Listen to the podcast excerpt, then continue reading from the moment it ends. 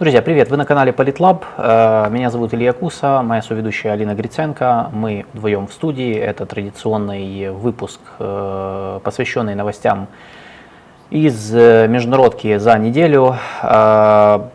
Мы сегодня будем разбирать три темы. И первая, мы наконец-то вот, ну, как нас заставили, так сказать, наконец-то заняться выборами в Соединенных Штатах, и первая тема будет этому посвящена. Э, потом мы поговорим про э, Ближний Восток. Э, там будет одна интересная тема, которая тоже внезапно пришла. И потом мы поговорим про Балканы, в частности про Сербию. Давайте начинать.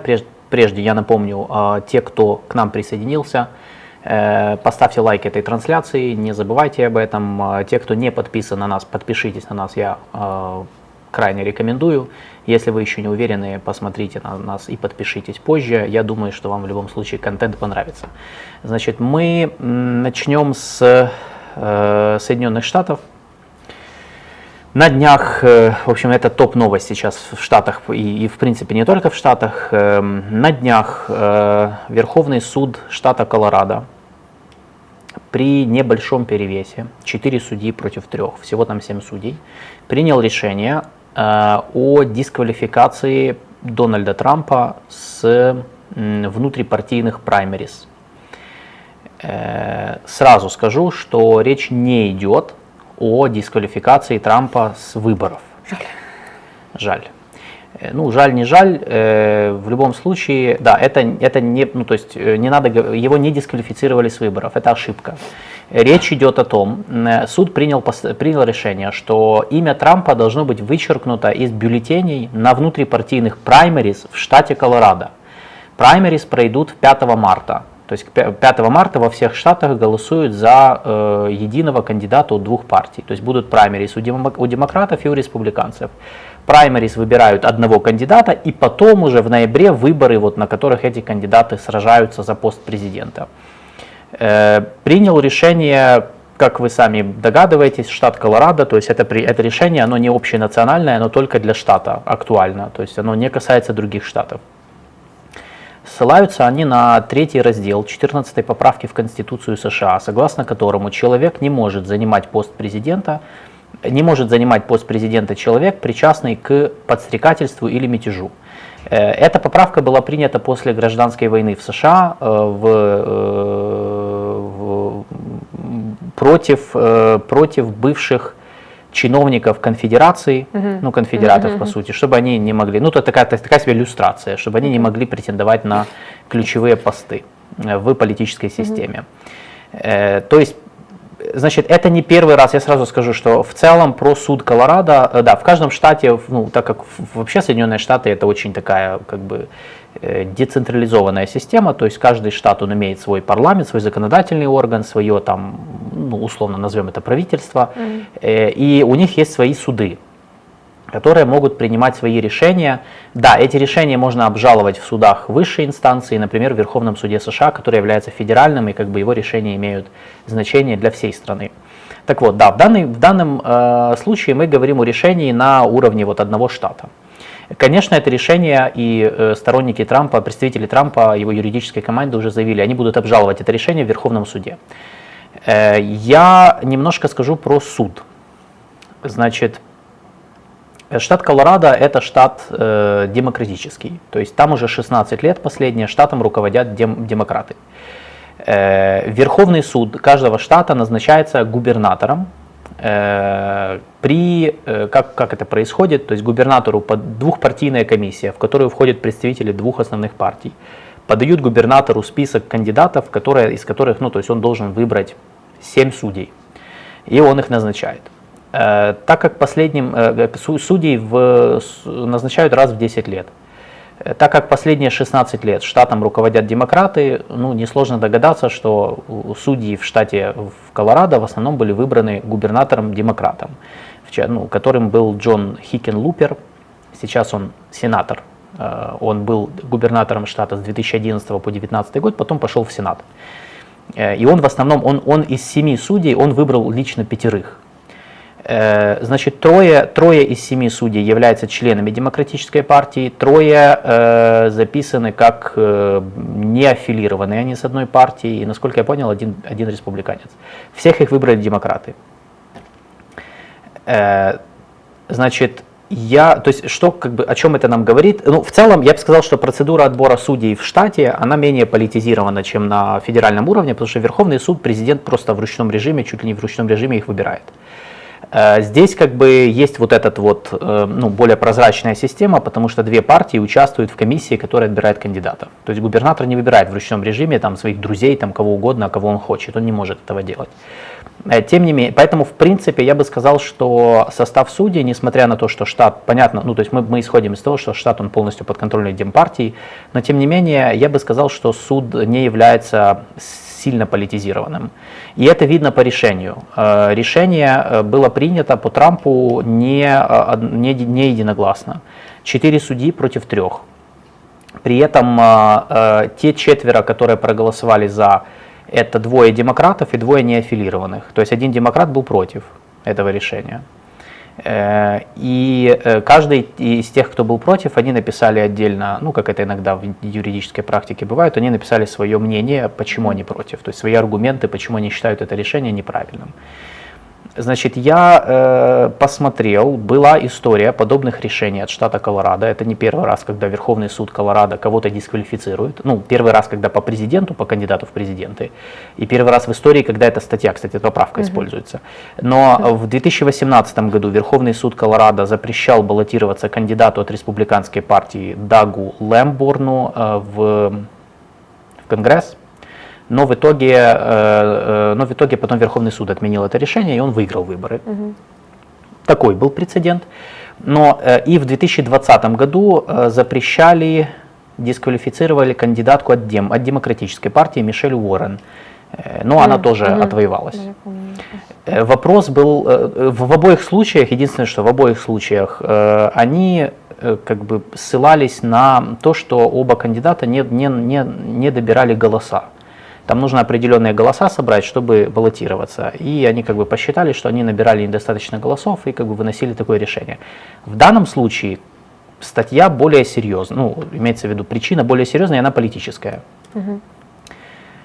В принципе, а, и, и, и еще один момент э, по решению. Э, оно очень, очень интересно показывает вот эту попытку выдержать баланс. Они, с одной стороны, приняли решение, с другой стороны, они сразу же свое решение поставили на паузу до обжалования.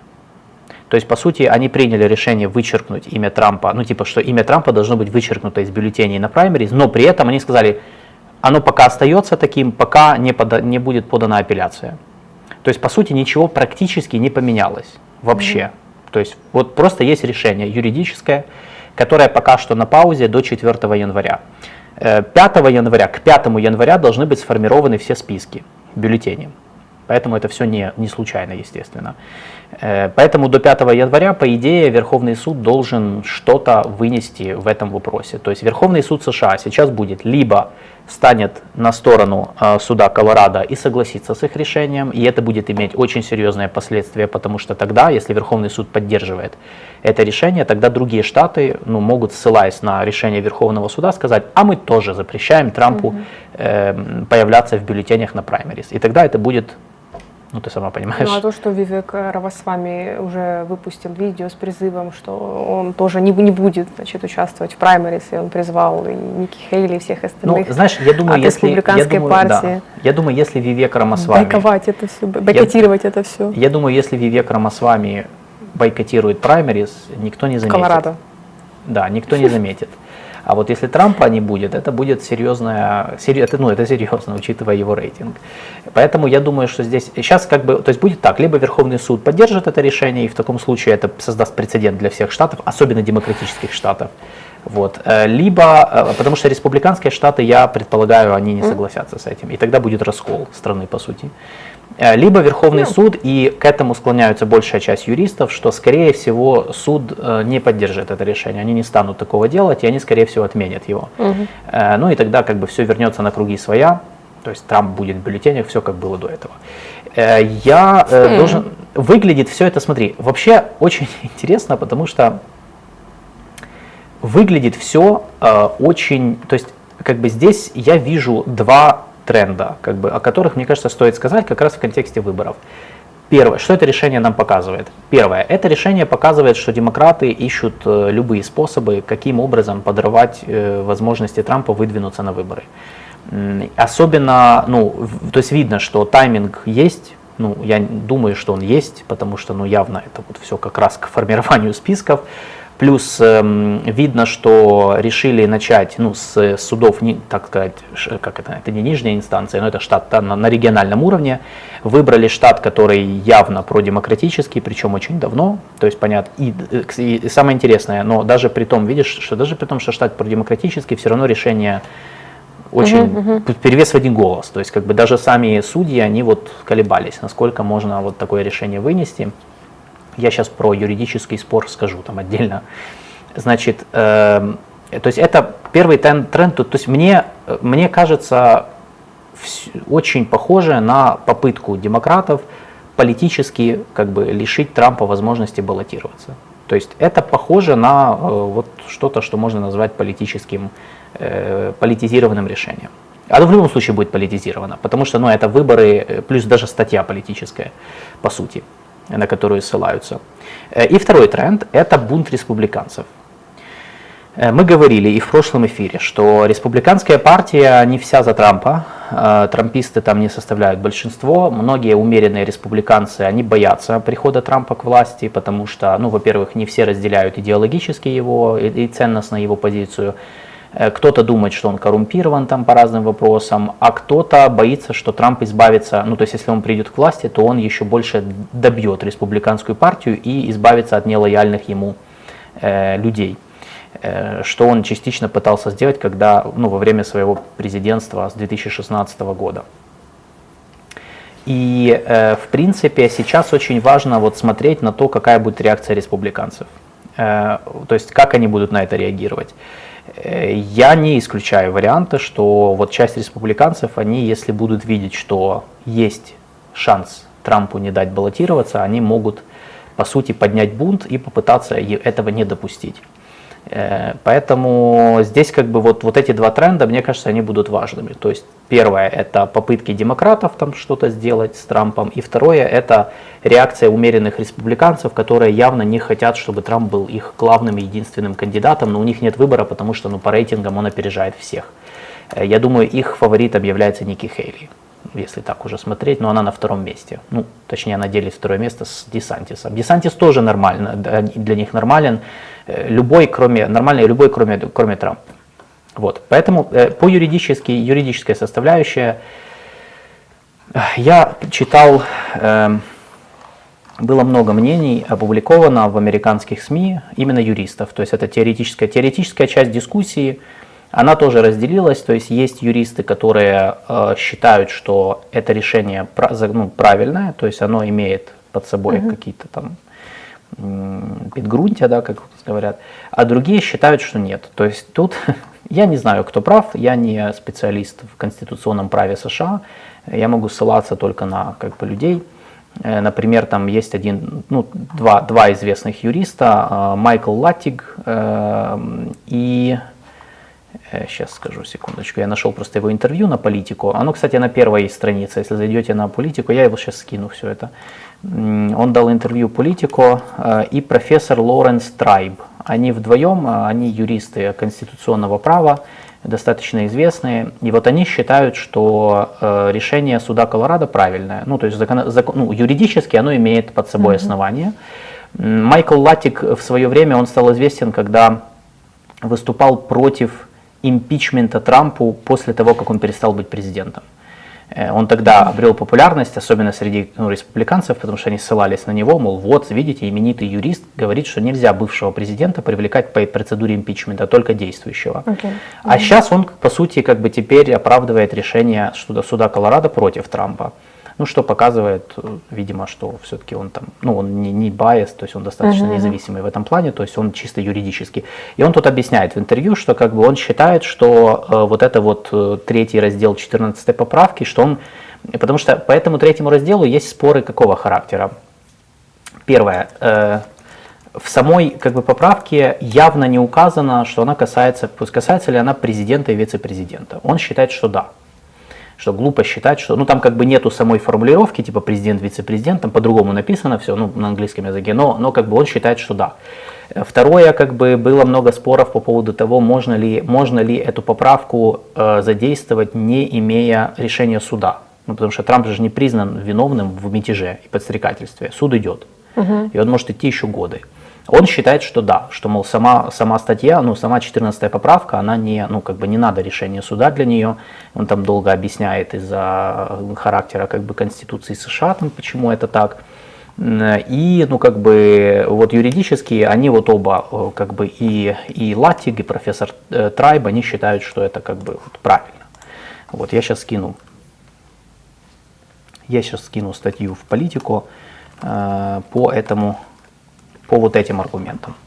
Есть другие, которые считают, что нет, что, как бы, на самом деле, ну, тут есть два, значит, те, кто считает, те, кто критики этого решения, они делятся на две категории – Э, те, кто м, объясняют это чисто юридически, мол, ну, 14 поправка, мол, если вы ее откроете, она слишком абстрактная, она не, ну, то есть она не должна использоваться, как бы, ну, то есть она не имеет под собой основания, ее нельзя использовать. В частности, вот, э, э, сейчас я скажу, Э, против такого, например, ну вот один из тех, кто выступает против этого решения, это один из судей, кстати, вот суда Колорадо, э, Карлос Самур младший, он как раз был тех, кто голосовал против, он вот один из трех, кто голосовал против, и он объясняет, что как бы эта статья, она такая очень неоднозначная, то есть ты как бы не, ну то есть очень, очень такой по тонкому льду, и что как бы э, он считает, что ну ее Эм, ну, не, ну, ее нельзя просто так принимать. То есть нужно либо какой-то, то есть надо ее чем-то дополнять, подкреплять либо решением там Конгресса, либо какое-то решение суда. Э, плюс и есть те, кто, есть те критики, которые объясняют все политически, что как бы эта статья, она опасная, ну этой поправкой все объяснять опасно, потому что она раскалывает страну, и вообще то, что сделал суд Колорадо, это очень опасно. Вот чисто для, мол, вот раскола общества. Мол, э, ну это, э, кстати, такой же аргумент я слышал от многих республиканцев, которые публиковали свое мнение, комментировали. И вот, например, Дэйв Дэйв Уильямс, это э, глава республиканской партии в штате Колорадо, он сказал, он выступил против решения, и он сказал, что, мол, он назвал тех, кто принял это решение, вышедшими из-под контроля радикалами, и он сказал, что, мол, вот э, они предпочли плюнуть на нашу конституцию, чем дать людям возможность решать все на свободных выборах. Ну, то есть, типа, мол, если вам не нравится Трамп, так идите проголосуйте против него. Ну, то есть он вот, вот такой, такая как бы политическое больше объяснение, мол, если вы, ну, как бы, не, ну, зачем там создавать не, неоднозначные моменты, э, ставя под сомнение там Конституцию, лучше вот идти и как бы дать возможность людям проголосовать. Ну, это я сейчас просто да, цитирую, я тут не даю как бы пока оценок никаких. Вот. Э, то есть э, в целом, ну, э, с точки зрения юридического спора неоднозначная ситуация. С точки зрения политического спора тоже. То есть тут есть у нас раскол, в принципе, на всех уровнях. Я думаю, что я думаю, будет, ну, сейчас нам надо будет следить за Верховным судом США, какое решение он будет принимать до Нового года. Ну, или после, mm-hmm. я не знаю, как быстро они примут это решение. Э, но это сейчас большой вопрос, на самом деле. Э, и, кстати, вот сейчас э, я просто пытался найти, потерял, где я находил еще, тут просто было еще несколько мнений насчет этого решения. Ну да, вот, например, если э, что написал один из судей Карлос Самур, который голосовал против, э, из, э, ну, судья штата, Верховного суда штата Колорадо, вот он написал, что как бы я, э, я обеспокоен потенциальным хаосом, которым, которому может принести, привести это решение, э, в котором каждый штат э, может взять и сослаться на раздел 3 по дисквалификации, ну вот так, типа в формате ad-hoc. Э, то есть он как бы, ну я же говорю, это вот такой больше ближе к политическим аргументам. Я, кстати, скину тоже эту статью, если кто хочет почитать как бы мнение, пожалуйста, можете, это Вашингтон Пост опубликовал. Вот, поэтому, поэтому вот так. Э, я сейчас по рейтингам, ну, Трамп обходит Байдена, э, да, Не, Ну, это было, кстати, еще до решения, то есть я бы не сказал, что ну, решение не повлияло серьезно пока что, но вот недавние, последние, последние рейтинги, которые опубликовали как раз э, не- э, до этого решения, это то, что Трамп впервые на общенациональном уровне начал обходить в определенных опросах Байдена, Э, не сильно, Да что то есть, такое? ну, разрыв между ними небольшой, как бы, но да. Ключевое, на что смотрят, это то, что Трамп лидирует в нескольких э, ключевых штатах, в том числе в Джорджии, где Байден победил там с очень мини- мизерным, по-моему, разрывом, было 12 Это тысяч за, за голосов. Джорджию тогда, по-моему, они цапались на тех выборах президента. Да, да, да, да. Сейчас, то есть тогда Байден победил, по-моему, там был разрыв 12 тысяч голосов Мгм. всего лишь. Сейчас Трамп там лидирует с отрывом 5%. Ну, это сейчас, конечно. Я не знаю, что будет через год. Я напомню, что выборы все-таки не скоро, но мы рассматриваем это сейчас. Да, поэтому пока что как бы ситуация по Байдену, она э, ну, сложная. То есть у него Э, Он немножко отстает от Трампа. Но, повторюсь, разрыв небольшой пока что. Э, По рейтингам внутри республиканской партии ситуация сохраняется все та же. На первом месте Трамп с большим отрывом. На втором месте Рональд Десантис, губернатор Флориды. Его почти догоняет Ники Хейли, которая очень хорошо выступает на дебатах и благодаря этому набирает себе популярность. Ну и дальше идет Вивек Рамасвами и Крис Кристи. Э, Вот, то есть, в принципе, пока их осталось, э, по-моему, 10 января будет следующий дебат республиканских кандидатов. Мы будем тоже об этом говорить, как мы всегда пытаемся об этом говорить. Э, Много спрашивали, кстати, у демократических. Э, Нету дебатов среди демократов, нет. Ну, их нет, нам нечего смотреть. То есть сейчас только республиканцы, у них есть теледебаты. Вот. В принципе, я, ну, это все, что я хотел сказать по, по штатам. Я не вижу смысла пока еще что-то еще как бы тут обсуждать. Э, Я бы, ну, то есть, в принципе, это все, что вам на самом деле надо знать вот конкретно по этой ситуации, чисто вот если, ну, если это оставлять Ну, информативным. у нас же преподали, преподнесли это все как все, Колорадо запретил Трампу выдвигаться на выборы, все, Да. победа, Да. перемога. Вот, то есть наша задача была вам рассказать, почему это не так и ну, что на самом деле произошло. Вот, ссылайтесь на наш эфир, если кто-то вам говорит, что Трампу запретили участвовать на выборах. Ему не запрещали участвовать на выборах. Э, тут как бы, то есть, ну, давайте, да, давайте не спешить, не спешить. все, значит, я думаю на этом, ну, мы пока с этой, есть какие-то вопросы? Ты у нас следила за чатом все это время. У нас в чате обмениваются контактами для того, чтобы общаться не только в чате. Это за- супер. это замечательно. Мы, поэтому мы только да. за, делайте, да. По, по Трампу спрашивали, будет ли выдвигаться Кенни Уэст. Я сказала, что лучше Тейлор Свифт. Человек года все-таки. А как же Мишель Обама? По, по... ну, Подожди, Тейлор Свифт это... Ну, уже подожди, ну я э, же- человек года по версии Тайм в этом году. Да. Обошлась и Земпина, и Путина. Свифтономика. Ж Тейлорономика. Тейлорономика, да, извините. Тейлорономика. Вот поэтому, да. А Мишель Обама, я Уже вот, поздно, уже насколько я. Тут понимаю, надо что... сильно- Да, ну ладно, вот. Эм, поздно. Все, у Мишель демократов, Обама, да, она бы их сделала, я думаю. не знаю, не уверен в этом. Хиллари Клинтон уже все списалась? Не, ну она как э, патриарх демократической партии осталась, но как бы или как это матриарх, да, скорее. Но Ну, в матриарх. принципе, да, но но не, она как, как когда клан Клинтон, он же никуда не делся.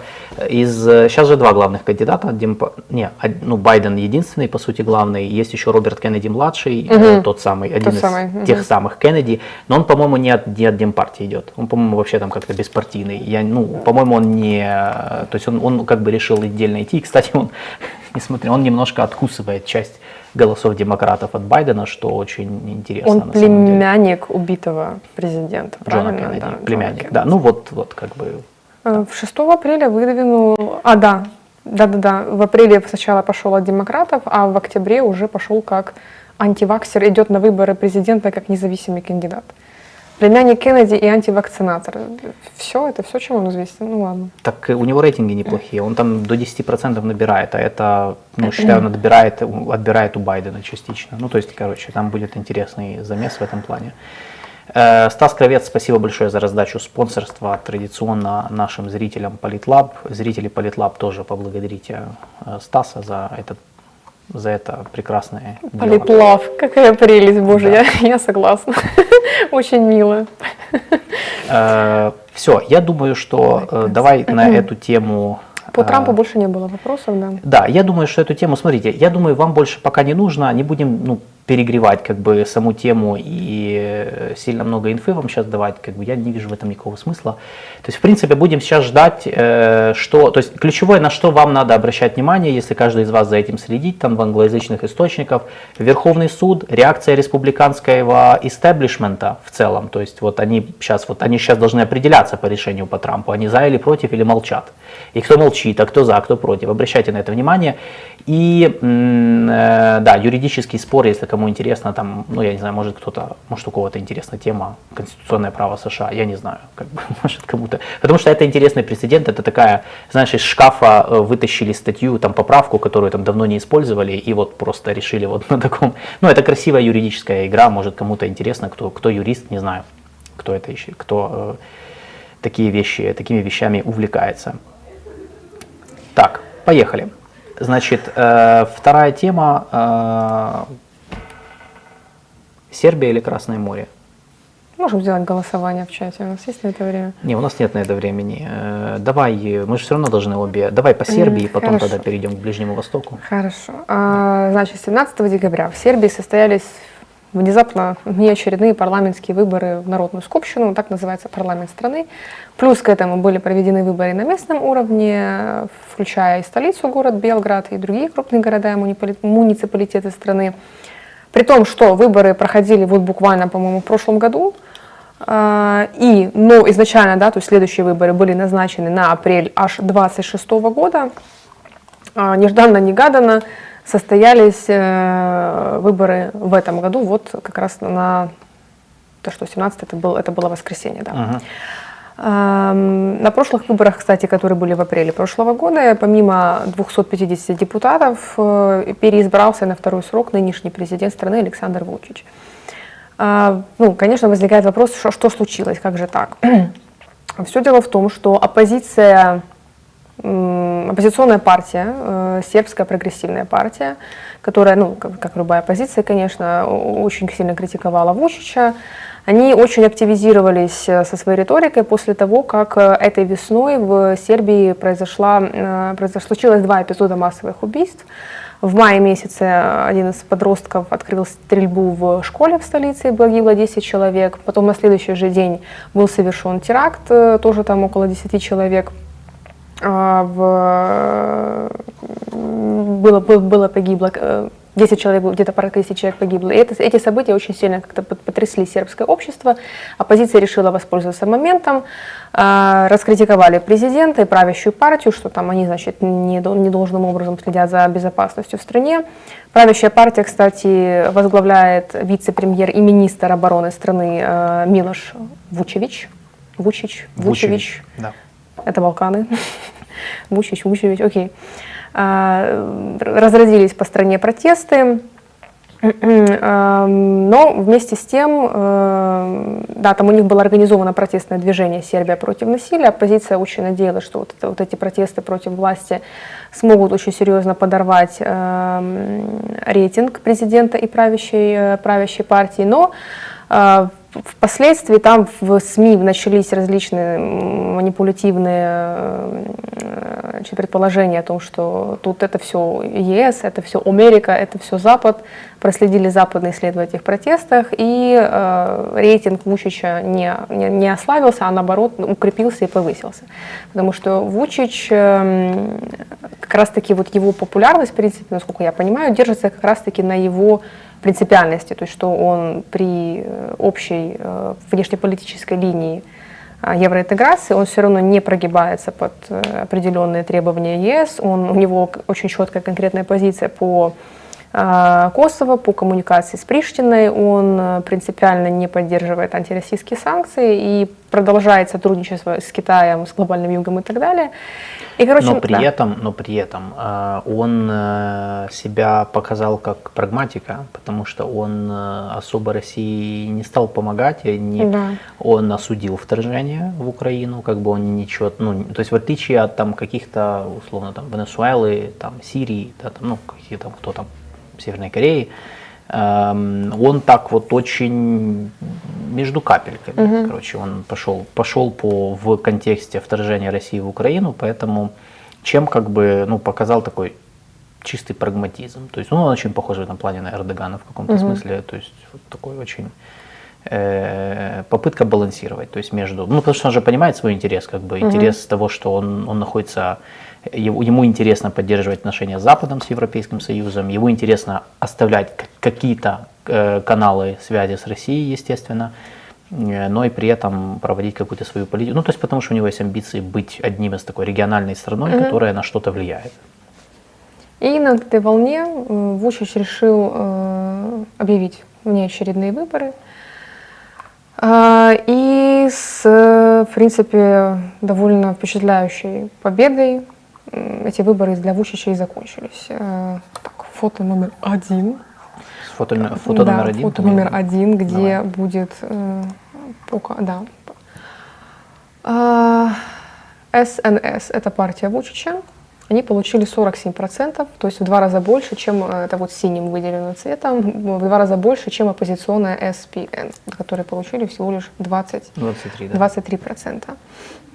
Э, Для При этом, оппози- смотри, явка 51%. э, По-моему, если я не ошибаюсь, явка на прошлых выборах была выше, потому что, э, да, явка на прошлых выборах была 59. То есть она упала, явка упала, часть э, людей... Ну, когда выборы были только вот в прошлом году, а тут и, и Да. при этом не особо поменялась внутриполитическая ситуация. Да, да, в 22-м... э, да, В ну, апреле 22-го, да, были Да, вот, вот буквально. прошли всеобщие выборы, Да. как бы, ну, то есть, э, что, меньше двух лет, да, я думаю, что, в принципе, такая не очень высокая явка Мгм. или явка меньше, чем в прошлом году, вполне объяснима. Вот, то есть э, получилась ситуация, когда позиции правящей партии президента укрепились, и выборы оказались, по большому счету, неприятными, токсичными в каком-то смысле для оппозиционных сил. Это такие, как э, Демократическая партия Сербии, э, партия Свободы и Справедливости и Зелено-левый фронт. То есть как бы получился такой обратный, обратный механизм. А, Вучич, да, почувствовал этот момент, как бы, ну, реально, реально вот просто схватил момент, то есть почувствовал, что э, популярность его остается на уровне, почувствовал поддержку со стороны населения и решил вот это выигрышное положение, в принципе, использовать. С одной стороны, вроде как и требования оппозиции были удовлетворены, которые требовали, ну, то есть пе- пере, перевыборов, да, э, внеочередных, и да, они это получили. Ну, А, они, кстати, оппозиция набрала больше. Я смотрю вот результаты 22 года. А, У правящей партии, ну тогда просто в 22 были и президенты, и парламента. И по парламентским а, вот партия Вучича 44,2%, а сейчас ты говоришь 47, 47, там да, было? почти 48. То есть он да. больше получил в этот раз, чем в прошлом году, э, не намного, но больше. А оппозиция, ну тогда, ну там, правда, тогда, тогда голоса разделились между двумя, по сути. э, У них получается, их партия, партия Вучича, э, получает 130 мест из 250, мгм, да, у них в прошлом году было 120. на 10 больше. Да. А оппозиция при этом получает 65 мест, на 25 больше. Это Сербия против насилия, которая оппозиционная сила. Да, да, да. Она в прошлом, в прошлый раз э, они были э, объединенные за, за победу Сербии. То есть они тогда 14% получили. Есть еще одна партия, соци- социалистическая партия Сербии. Они выступают как союзники Вучича в политические в парламенте. Э, На прошлых выборах они получили 11%, 30 мест у них было. А на этих, кстати, я 6,7 я смотрю, м- меньше на 13, но у них тут э, Просели объединение социалисты, объединенная Сербия и вот зеленые. Они вот вместе в, в объединении получается. Да, они получили всего лишь 18 мест, на 13 меньше, чем в прошлый раз.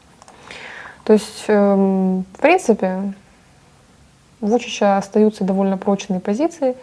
И это как бы говорит о том, что в ближайшее время никаких каких-то радикальных изменений ни во внешней политике, ни во внутренней политике страны ожидать не нужно, скорее всего. да. Но тем не менее мы видим протесты идут. И если я не ошибаюсь, у них должны быть э, перевыборы в Белграде по местным, в рамках, в рамках местных выборов, на некоторых участках будут перевыборы. Вот это еще. Потому что у нас уже там, я, я где-то видела новости о том, что выборы прошли как-то неправильно, не демократически, еще что-то и так далее.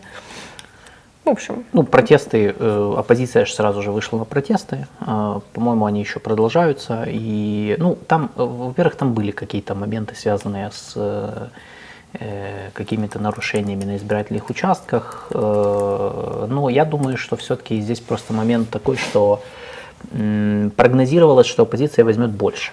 То есть они получили меньше, чем думали. э, Вучич получил больше, чем думали. И я думаю, что, возможно, это такой вот у них ну, понятно, э, оппозиции перед тем более местными выборами важно рассказать, что победу украли. Вот. Ну, на самом деле, да, там разрыв такой, что, в принципе, вряд ли их протесты что-то изменят серьезно. Э, Но, как бы, да, в каком-то смысле я бы сказал, что, да, я бы согласился, что, наверное, политика Сербии серьезно не, не, не, не изменится. Что для нас это значит? То же самое, что по, по нашему Что? вопросу ничего не особенно не изменится. По внешней политике Серб- э, Сербии Вучич будет следовать той же самой линии, то есть он будет абсолютно прагматично учитывать э, национальные интересы страны. Он, э, прагматизм его, например, прояв- проявился в том, что он отказался от российского вооружения и сменил э, партнера в военно-техническом сотрудничестве на Китай. Да. И китайцы теперь поставляют ряд, ряд техники в Сербию. То есть он довольно прагматичный действительно в том, что касается внешней политики. И для, для нас, в принципе, опять-таки, это ничего не, не изменит. Можем дальше разгонять зараду про, про российского Вучича и так далее. Да, я э, думаю, что здесь надо просто, ну, есть несколько, опять же, это у меня с- ситуация Сербии мне очень напоминает ситуацию с Арменией. Э, ну, они по-разному, конечно, там политический контекст разный, но тем не менее Армению тоже очень долгое время думали, ну, пророссийская страна, как бы. Ну, хотя- сателлит России, да. там. да, хотя это никогда, ну, это долгое время не соответствовало действительности, особенно, ну, особенно после 2020 года, ну, после вот э, 44-дневной войны. Э, с Сербией та же история, то есть многие считают, что это про Россию сателлит России, это не так, нужно, то есть наоборот, я бы сказал, что Сербия достаточно автономна, чтобы с ней можно было развивать свои отношения.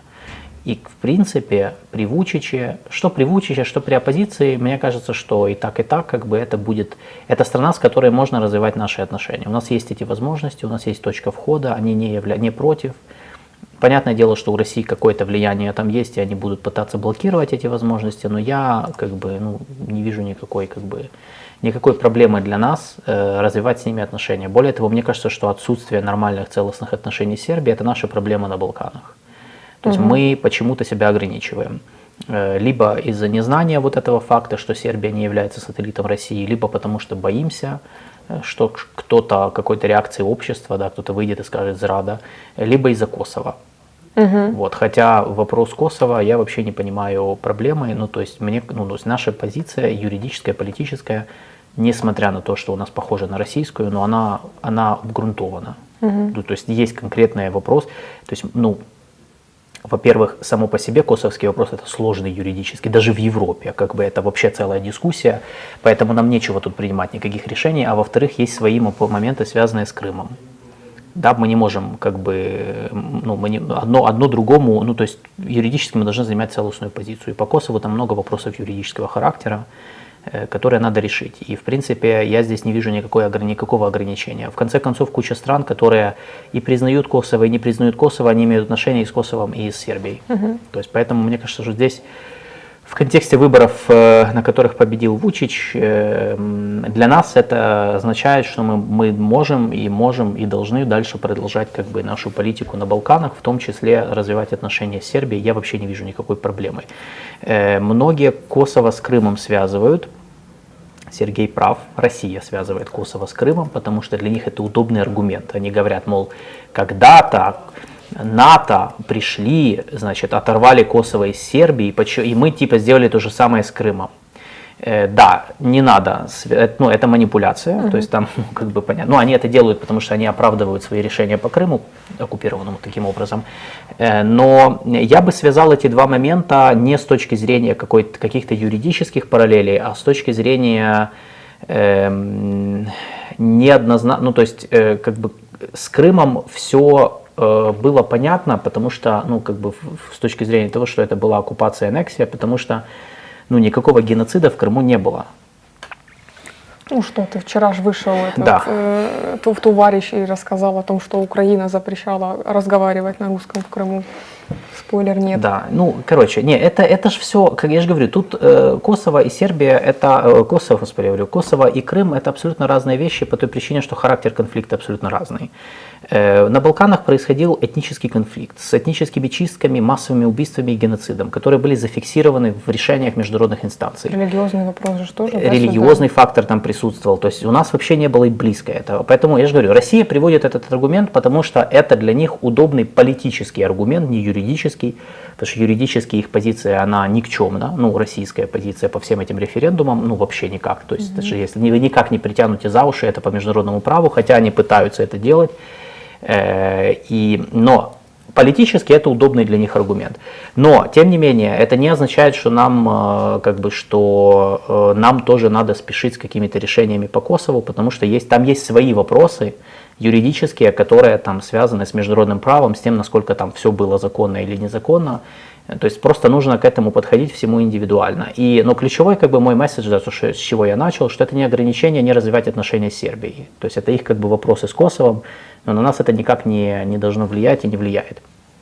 Поэтому как бы там, ну, лезть в эту историю, понятно, там не надо нам с, в дискуссию о том, что было в Косово, но эм, я не вижу никакой проблемы вообще на, на, для наших отношений с Сербией.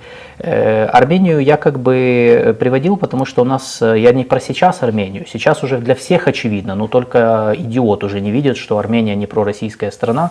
Я про много лет до Как этого. так случилось? а? Да, не- не- неожиданно. Ой, я про э, момент после 2008. Пашинян пришел к власти в 2018 году, я напомню. Э, И, в принципе, это уже был момент, когда ну, мы могли тогда начинать развивать отношения с Арменией, э, а, не, а мы держались старых концептов, старого восприятия, в котором Армения сателлит России, что был бред, конечно. Возможно, если бы мы тогда с ними начали развивать отношения, э, возможно, ну, там, Армении было бы легче избавиться от российского влияния. Сейчас они это проходят болезненно, на самом деле, это сложно. И полностью от влияния России они не избавились, особенно экономическое и энергетическое, но тем не менее. Ну, это Вот. сложно, учитывая географическое положение, ресурсы и так далее. Да, ну, у них вообще сложная геополитика, то есть чисто у них очень сложный регион, но э, просто у нас, знаешь, у нас же все ждут, у нас вот, э, то есть у нас же как- мы как подходим к внешней политике, вот вы что-то сделаете, докажите, что вы не верблюд, и тогда мы с вами типа будем разговаривать. Вот Армения вот все уже доказала, и это вот, ну, хорошо. И самое интересное, знаешь, хорошо, они теперь не пророссийские, и мы ничего не делаем. Ну, может, до сих пор ничего особо. Я не вижу ну, активности какой-то существенной, я не вижу. Ее можно, она есть, но ее можно было больше быть. На самом деле, некоторые вещи, некоторые табу уже давно были сняты, тем более там, ну, последний раз, я помню, жена Пашиняна приезжала в Киев. Это последний был такой вот, ну, как бы интересное событие. Она приезжала на вот эту вот встречу, которую Елена Зеленская организовывала. Э, встреча первых, Украинских- первых а, леди первых и джентльменов. джентльменов. Да, Мгм. да, да.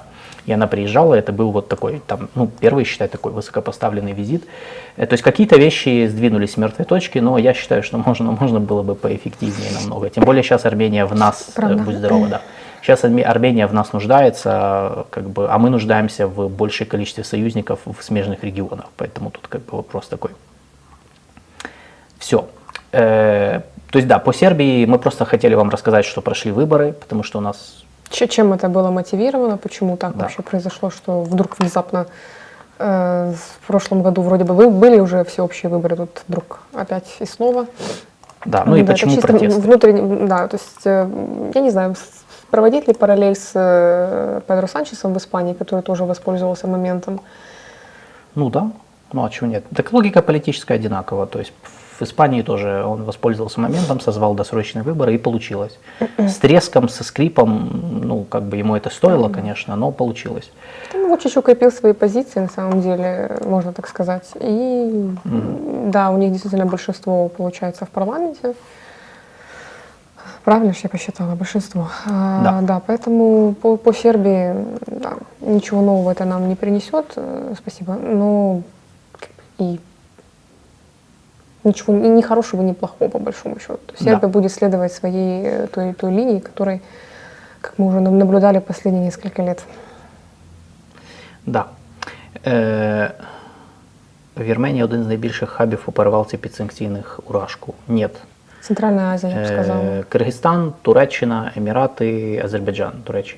Ну, Вірменія, ск- очевидно, там якийсь потік є, але він не, не, не найбільший, до речі, і не один з найбільших. Це неправда.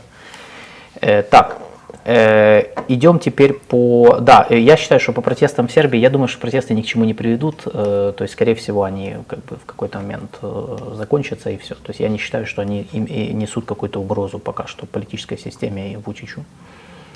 Так, э, третья тема. Поехали. По Красному морю, потому что я вижу, что ну, там реально ситуация очень серьезная. Карта? Э, а есть карта? Да, карта есть. Давай, Фото давай два. начнем с нее. Давайте фотку 2. Нормальная карта?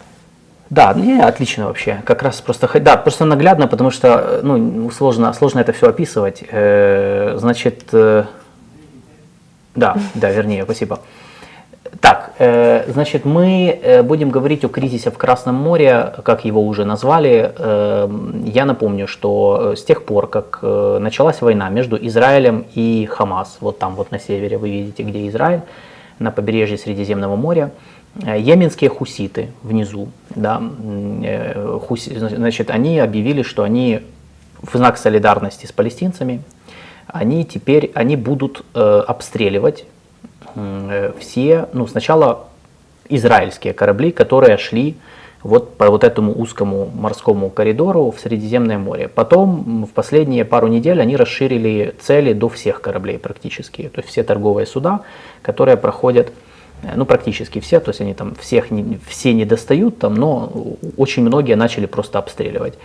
Э, Это ключевая морская артерия, которая соединяет Индийский океан с Средиземным морем через вот этот вот маршрут, через вот это узенькое горлышко проходит до, по-моему, 15% всей мировой торговли. Или больше. Или это Через я... пролив? э, Да, через все вот эти. То есть да? они, Да, э, да. корабли заходят в, вот внизу в Аденскую затоку, потом проходят через вот этот маленький, очень узкий пролив Бабель-Мендеб возле берегов Йемена. То есть они э, м, э, идут мимо Йемена и потом заходят в Красное море. Бабель-Мендеб, он как раз вот через него заходишь в Красное море, мимо э, побережья Красного моря. Это Йемен, Эритрея, Сомали, Судан, Саудовская Аравия. И у Израиля, кстати, есть порт на Красном море Эйлат. И потом как бы они, они выходят через Суэцкий канал, э, известный всем, да, в Египте, в Средиземное море. То есть это одна из ключевых э, морских артерий э, для, в мировой торговле. И сейчас, по сути, э, де-факто Красное море оказалось в блокаде, потому что йеменские хуситы, которые базируются на севере Йемена, они начали обстреливать проходящие мимо торговые суда э, ну, с помощью ракет, которые у них есть, и беспилотников. 10% мировой торговли. 10% мировой торговли. да, то есть- Ежегодно порядка 17 тысяч судов проходят через пролив. Да. Э, То есть, в принципе, э, и, ну, это создало реальную проблему, потому что, как вы понимаете, во-первых, 10% мировой торговли – это огромно. Э, Второе, э, это очень удобный путь, это самый краткий путь, ну, другого не придумали по географии, который, из которого можно быстро добраться из, ну, как это когда, да, из Индии когда-то в Европу, из Индийского океана в Средиземноморье, ну, все остальные пути, они дольше, а, соответственно, дороже. Например, там, да, через Африку, там мимо Африки, мимо мыса Доброй Надежды, ну, это все, короче, мимо Африканского рога, тут там очень, си- очень, очень длинные маршруты получаются. И реально сложилась очень серьезная ситуация. То есть, по сути, поэтому говорят о кризисе в Красном море, потому что хуситы, то есть, по сути, хуситы создали проблему мирового масштаба, которую сейчас пытаются решить Соединенные Штаты и союзники, чтобы разблокировать торговлю. Э, Значит, ну, на практике, на практике, в принципе, э, из-за обстрелов хуситов уже 5, если я правильно, я писал в своем телеграм-канале об этом, и я сейчас скажу, да. Э, Из-за обстрелов хуситов, в принципе, на данный момент э, крупнейшие контейнер, кон- э, кон- крупнейшие логистические компании мира, то есть те, кто отвечают за контейнерные морские перевозки, они объявили о том, что они приостанавливают движение кораблей, ну, по сути, по вот этому маршруту из-за опасности. Э, Ну, во-первых, это датская компания Майерск, э, которую многие из вас, возможно, слышали или знают. Это, ну, она как бы один из гигантов мировых логистических. Немецкая э, Hapag Lloyd, швейцарская MSC, французская CMA CGM и гонконгская OOCL. Э, все они, то есть все эти компании, они вместе, это 40% мировых контейнерных перевозок, на секундочку, то есть по, по морю, то, что касается. Они сейчас приостановили, э, через путь через Красное море приостановлен, некоторые корабли перенаправляют по другим маршрутам, но мы понимаем, это все, как бы, это все повышает растраты, расходы на, на перевозки. Э, плюс э, создалась проблема для самого Израиля, потому что ну, как бы и в порты Израиля э, не все корабли теперь доходят. Ну и создается потенциальная проблема для Суэцкого канала, которым управляет Египет, ну и частично Эмираты потому что, ну, как бы меньше кораблей заходит. Ну, в общем, эта проблема стала э, мирового масштаба, и сейчас, как бы, все думают, что с этим делать. Э, момент выбран был хороший, потому что, э, как бы, да, мне напомнили, кто такие хуситы? Вот надо пояснить, э, почему люди в тапках э, сумели остановить движение по крупнейшей морской артерии мира. Значит, я э, хуситы, ну так называется, это их так название. Ну, по сути, это этнорелигиозное движение на севере Йемена, которое там существовало с очень давних времен. Э, официальное название их движения, ну, политическая структура у них называется Ансар Аллах. Это как бы, то есть, то есть если переводить, то э, сторонники или э, сторонники, люди, ну, Бога, то есть как бы да, последователи угу. Бога. Э, это ши, ну, э, кто-то называет их шиитской э, организацией, но, честно говоря, это очень такая, ну, то есть, потому что почему, как бы их считают проиранскими, но я бы тут сразу пояснил какие-то вещи.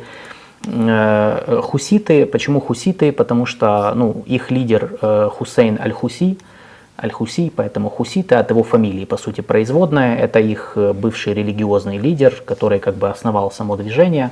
Движение имеет глубокие социальные корни религиозные в Северном Йемене, то есть это по сути, по сути это ряд племен, которые жили на севере Йемена, в приграничных Саудовской Аравией территориях. Вообще это племена, которые еще до всех этих границ, которые нарисовали не будем говорить кто, э, значит, э, они там жили и в Саудовской Аравии, то есть на юге Аравии, и в Северном Йемене современных, да, то есть сейчас граница там их частично разделила, но по факту это люди, это племена, которые там жили э, очень-очень много столетий, как бы, и как бы сейчас они оформились в политическую структуру, в такое движение, которое претендует на власть в Йемене. Они контролируют Северный Йемен э, со времен начала гражданской войны в 2015 году, в 2014 году. В 2015 году туда вторглась Саудовская Аравия в попытке подавить восстание хуситов, но за 8 лет войны им ничего не удалось сделать, они по сути эту войну проиграли. Э, так вот, э, йеменские хуситы, они работают в тесной связке с Ираном, они не являются сателлитами Ирана, не делайте эту ошибку, пожалуйста, потому что, ну, то есть это... пишут в чате, да, да, да, да, да, да, да, это не прокси, нет, нет, э, это не прокси Ирана. Почему? Потому что э, религиозные, идеологические, между ними есть серьезные идеологические религиозные отличия. Э, шиизм, который исповедуют хуситы, это заидитская школа, заидитское направление э, шиитского ислама, это вообще другое, чем то, что в Иране исповедуют. Я не буду сейчас ну, уходить в эти дебри. Шииты и шииты, ладно. Да, но это, ну, то есть там это имеет значение. То есть для нас это понятно, там, если сейчас, ну, это знаешь, как это, я православный или католик, для нас это не такая большая разница, там, как и в Европе, наверное, ну, для большинства людей. А там это имеет значение. То есть поэтому их как бы сложно назвать прям вот какими-то, ну, вот прям такими союзниками-союзниками. Это ситуативное партнерство, которое сформировалось, естественно, на, на почве войны. Хуситы всегда исторически были ближе к Саудовской Аравии, кстати. То есть они всегда, э, ну, во-первых, есть родственные связи в приграничье, то есть через границу у хуситов куча родственных связей с племенами Южной Аравии. Во-вторых, Саудовская Аравия всегда с ними заигрывала, у них всегда были очень, очень хорошие связи, бэкдор каналы коммуникации с лидерами хуситов в том числе, ну и вообще северных племен, это же как бы по сути, э, ну по сути приграничье саудовское. Э, и саудовцы очень часто с ними, ну, имели возможность на них влиять больше, чем Иран, ну, банально из-за географической близости. Но когда началась война в Йемене в 2014 году, э, хуситы подняли восстание э, и захватили столицу Йемена, город Сана, который находится как раз в, северной, в северных регионах. Э, Саудовская Аравия, э, тогда уже к власти как раз э, пришел наследный принц Мухаммед бин Сальман, ну, де-факто, который называют де-факто правителем Саудовской Аравии, он решил, э, как бы, что захват столицы хуситами – это временное явление, восстание, которое надо подавить. И он вторгся э, в составе арабской коалиции широкой в Йемен. Э, В коалицию входили Судан, э, Катар, Бахрейн и Эмираты. Э, Возможно, еще, не, по-моему, все. США предоставляли им поддержку вместе с Британией. Но они ничего, ну то есть, и понятно, что на этой почве Иран воспользовался тем, что саудовцы начали воевать против хуситов, чтобы хуситов приблизить к себе. Это ситуативное партнерство, оно сейчас взаимовыгодное, оно, конечно же, оно, оно очень системное. Э, Более того, э, ну, иранцы предоставили хуситам достаточно средств, чтобы они наладили у себя в Йемене э, производство ракет и беспилотников. Нам привет. Вот, то есть, ну, нет, это серьезно, ну, как бы это ж... Вот, поэтому, в принципе, и, но, но за 8 лет войны, с 2015 года, Саудовская Аравия союзники победить хуситов не смогли. Э, Более того, почему я говорю, что они проиграли, потому что по факту ну, ситуация существенно не поменялась, цели они не достигли, они по сути ввергли в страну в гуманитарную катастрофу и как бы очень много потеряли и людей, и ресурсов. Ну, Саудовская Аравия с западным вооружением, в общем, да, они не смогли победить людей в тапках с э, автоматами Калашникова. Вот. Поэтому в этом плане, ну и постепенно эта коалиция Саудовской Аравии начала распадаться. Сначала отвалился Судан, который в, в какой-то момент сказал, извините, мы пошли, мы пошли. Э, Потом, потом там произошел переворот в Судане, они начали заниматься своими вещами, это в 2017 году произошло. Потом отвалился Катар э, из-за конфликта в 2016 году со своими Саудовской Аравией и Эмиратами. Ну, Бахрейн там как бы существенно не участвовал, э, тоже как бы в какой-то момент отвалился. Соединенные Штаты и Британия начали, э, перестали поддерживать э, саудовцев и эмиратцев, потому что очень непопулярной стала война в Йемене из-за огромного количества жертв среди мирного населения, до конца которой цифры никто не знает. Ну и в принципе на сегодняшний день ключевыми игроками на территории Йемена остаются Саудовская Аравия, Эмираты и Иран. Иран, как я сказал, ситуативное партнерство с хуситами на севере, а на юге, где остается временное правительство, Саудовская Аравия и Эмираты поддерживают все еще официальное правительство Йемена, ну, антихуситские силы, но они поддерживают разные фракции. Э, То есть саудовцы поддерживают одних, а Эмираты другие. И это создает свои проблемы, связанные с тем, что эти, вот эти двое, они, ну вот эти две фракции, они, ну две условно, там их целая коалиция, но а как бы они друг с другом не очень дружат. Э, в общем, возвращаясь теперь к таймингу, э, ну то есть почему Иран выбрал хороший тайминг начать вот эту проблему с Красным морем, потому что они прекрасно знают, что Сейчас в Йемене действует режим прекращения огня с прошлого года. Его удалось достичь впервые за все годы войны еле-еле сумасшедшими усилиями американских дипломатов, когда Байден начал, ну, он, это, же было обещание закончить войну в Йемене, предвыборное. Э, дипломатами ООН, которые тоже огромно, очень много потратили энергии на это все, и саудовцы. Они все еле-еле, в общем, достигли перемирия, Э, война не закончена, но там никто не стреляет более-менее. И вот уже годы. Всех это устраивает, по большому счету. То есть они заморозили, ситу- заморозили конфликт. Сейчас э, на фоне вот этих всех обстрелов Соединенные Штаты пытаются уговорить Саудовскую Аравию и Эмираты что-то сделать. Мол, ну давайте как-то вместе действовать против хуситов.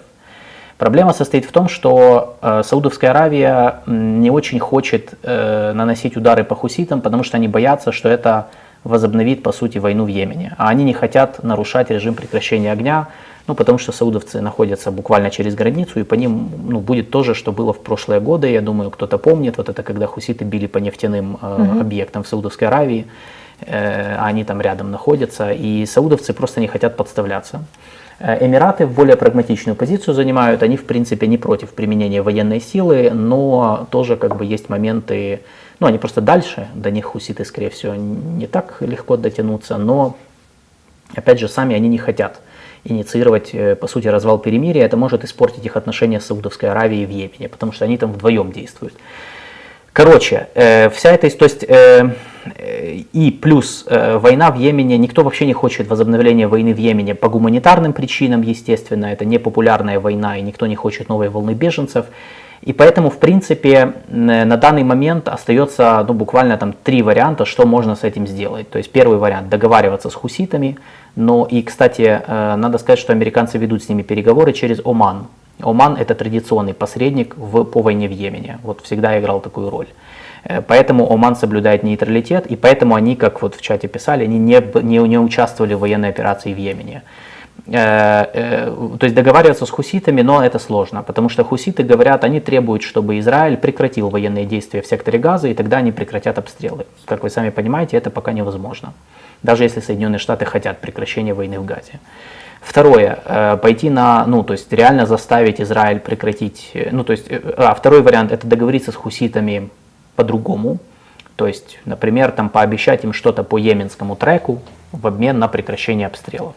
То есть, ну, без связи с Израилем. То есть, мол, там, прекратите обстрелы или ограничьте обстрелы, а мы там вам что-то дадим, ну, по вашим делам, связанным с Йеменом. Я думаю, об этом и идет разговор, потому что Штаты не могут повлиять на Израиль сейчас. И третье – это провести военную операцию против хуситов вместе с союзниками. Как я уже объяснил, все упирается в вопрос, какая военная операция, и, ну, то есть, потому что, очевидно, на наземное вторжение никто не пойдет, это бред, э, и никто вообще не хочет этого делать больше после 8 лет войны.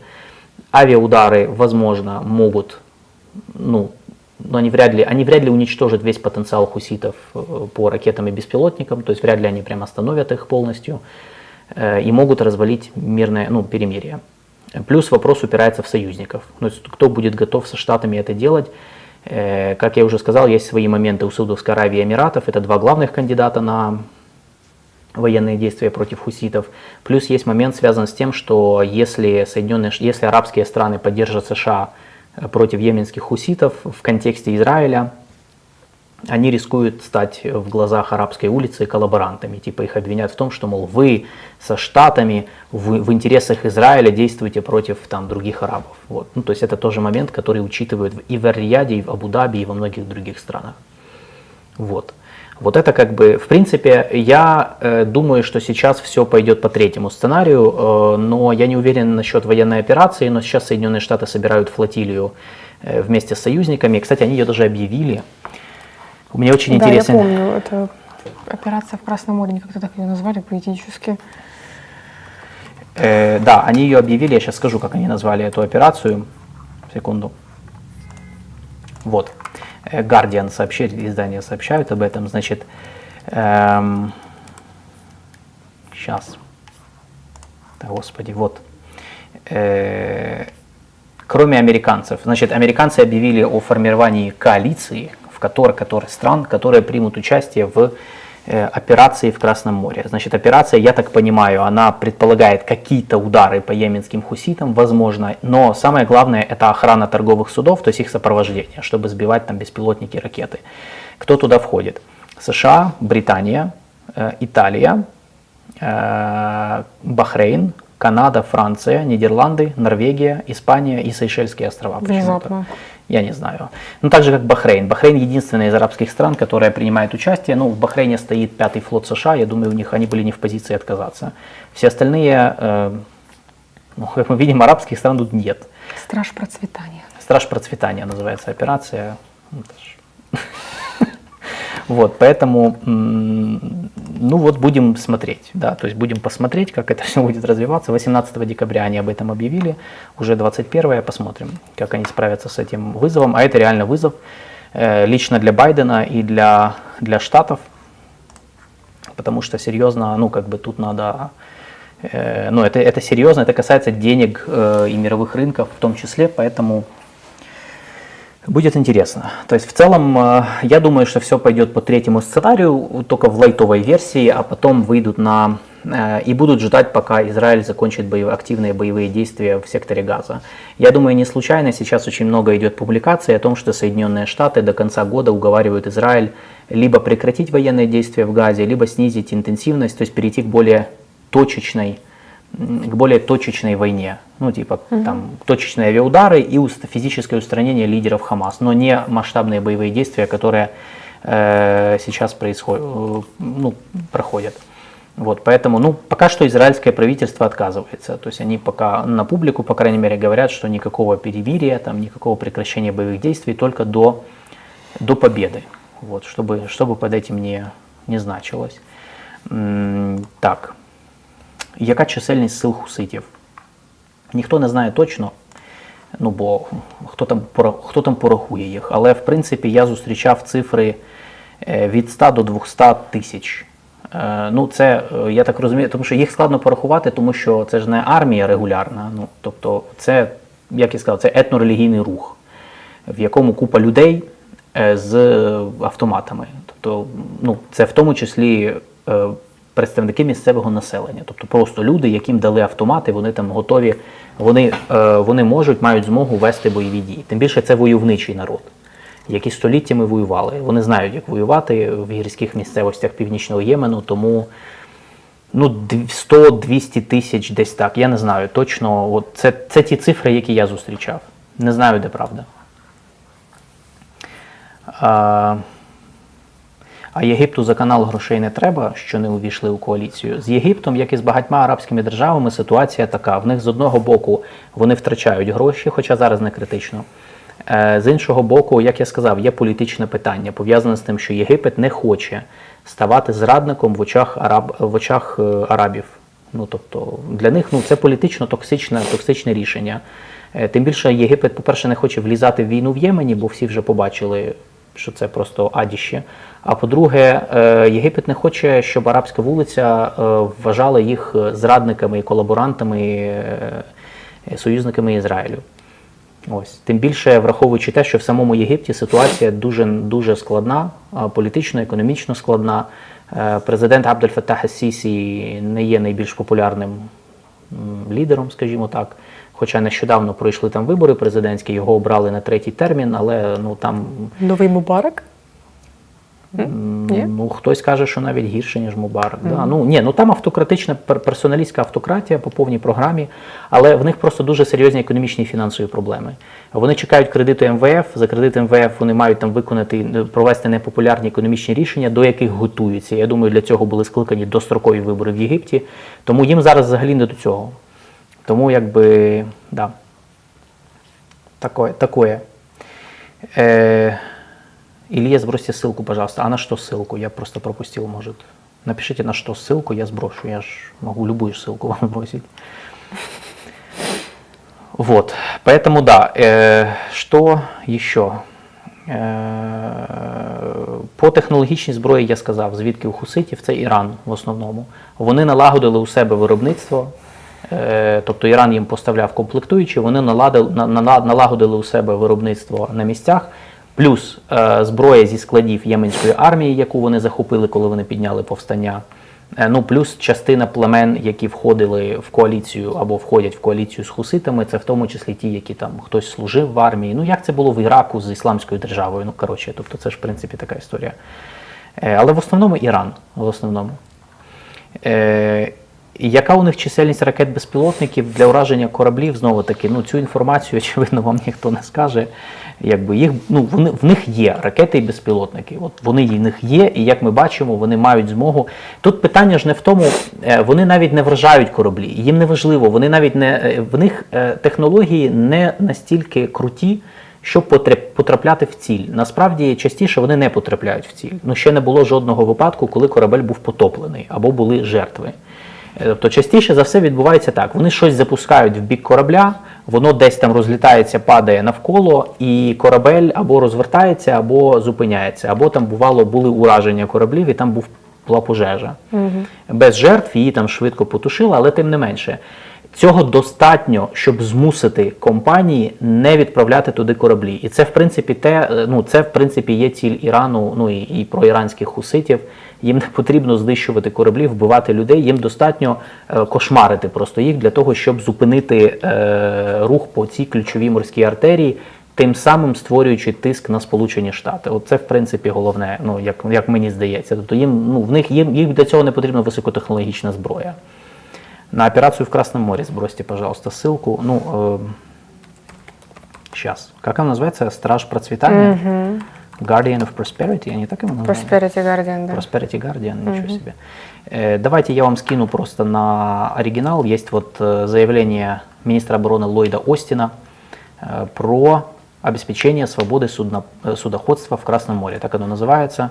Пожалуйста, читайте оригинал, как всегда. Э, Ставьте вот. лайки, пожалуйста, не забывайте. Да. Е, Іран без Китаю мопед би навіть не зібрав. Ви не праві. В Ірану дуже розвинена ВПК Без Китаю. Серйозно, ну почитайте, це ж ну це, це загальновідома історія. Е, з до шах, з шахських часів і після шахських вони дуже серйозно вклалися в ВПК. Е, ну, Китай, я очевидно, не лише Китай, багато країн допомагали, як це завжди, завжди відбувається. Хтось комусь допомагає, але ну в них воно налагоджене. Я колись ми до ми з колегою з Ігорем Тишкевичем до війни ще у нас була колись тема. Ми порівнювали е, потенціал е, Ірану і України по наукових статтях. То Іран нас переважав в разі в рази так в два, щоб ми зрозуміли Я для не буду себе. коментувати стан нау- науки в Україні, тому я не здивована. Да, тому якби ну я просто до того, що в Ірану ну не треба вставитися до Ірану як до якоїсь там варварської країни, в якій там всі дикуни бігають по деревах. Ну тобто, це ж абсолютно це абсолютно не так. Тим більше ті люди, які були в Ірані колись. Я хто можливо хтось був в чаті, не знаю. Я думаю, ви знаєте про що я говорю. Е, тобто, це ну це серйозна історія в них, тому вони в ВПК вклалися. Причому іноді за рахунок навіть е, інших сфер, там соціальної, в тому числі. Ну тобто в цьому плані вони да.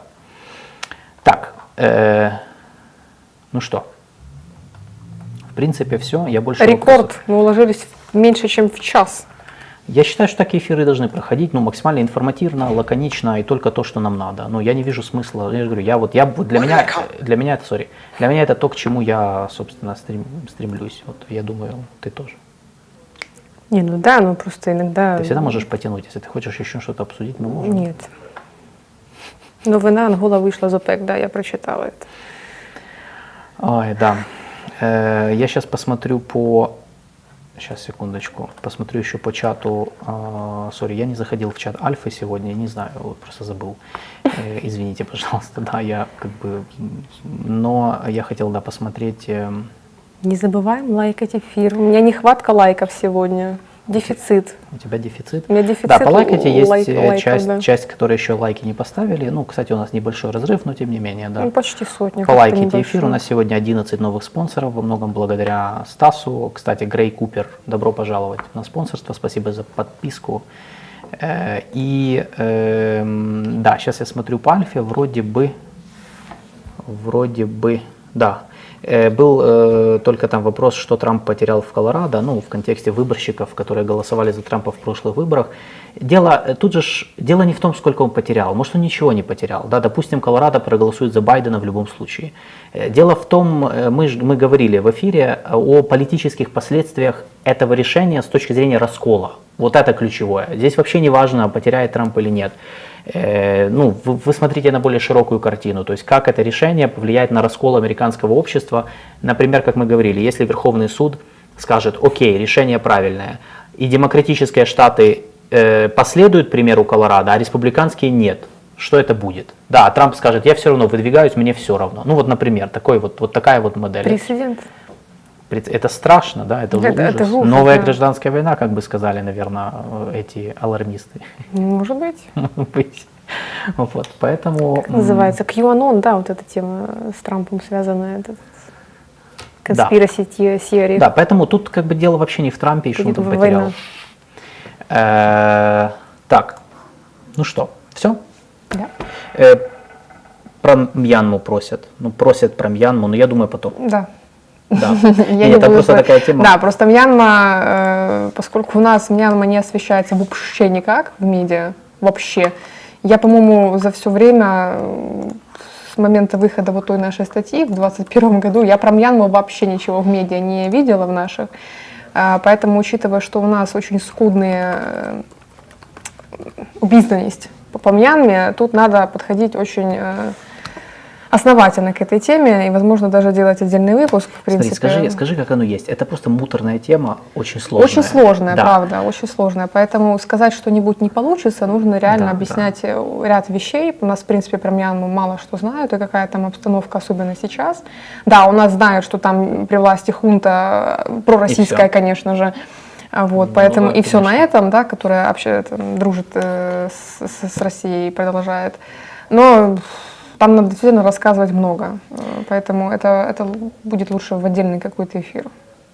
Да, э, но чтобы вы, э, чтобы вы там не говорили, что мы там вообще игнорируем, не ответили на вопрос, я вам скину статью, которую мы написали с Алиной в 2021 году, как раз когда переворот в Мьянме произошел и пришло, пришла военная хунта к власти.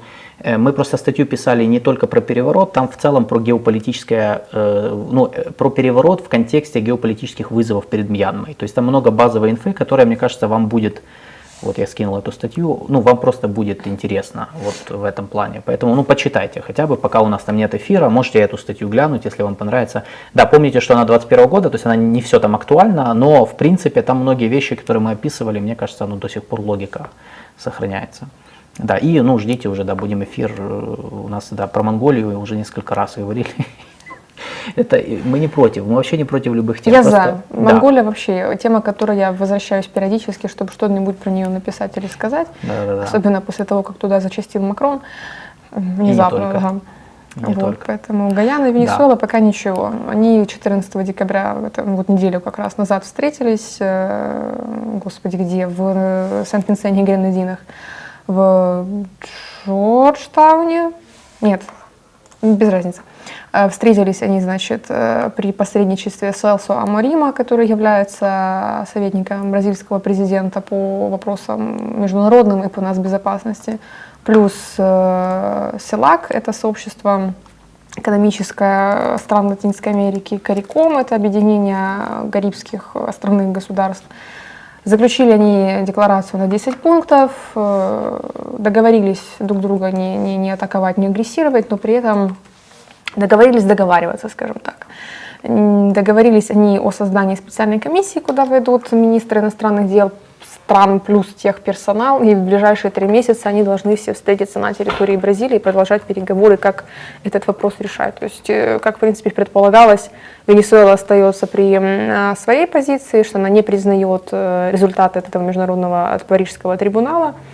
Э, Гаяна остается при своей позиции, то есть, скорее всего, в Венесуэле так и будут считать Эсекибо венесуэльским, публиковать карты, где Эсекибо, э, Гвиана Эсекибо – это часть, и, да, там какой 24-й штат Венесуэлы, потому что там, в принципе, мало кто что контролирует. Это очень труднопроходимая местность, где люди, там сколько, из 800, по-моему, тысяч человек, все население Гаяны, из них 125 тысяч живут вот в этом районе. И И это в занимаются- основном Они занимаются в основном родственные- они нелег- родственные да. венесуэльским, да, да. Плюс коренные жители, и занимаются они в основном нелегальными видами деятельности, по типу там нелегальной добычи, добычи алмазов и так далее, полезных ископаемых и так далее. А, Вот. э, Поэтому контролировать процессы, которые там происходят, очень сложно, и даже центральное правительство Гаяны не контролирует все, что там происходит, что уже говорить про Венесуэлу.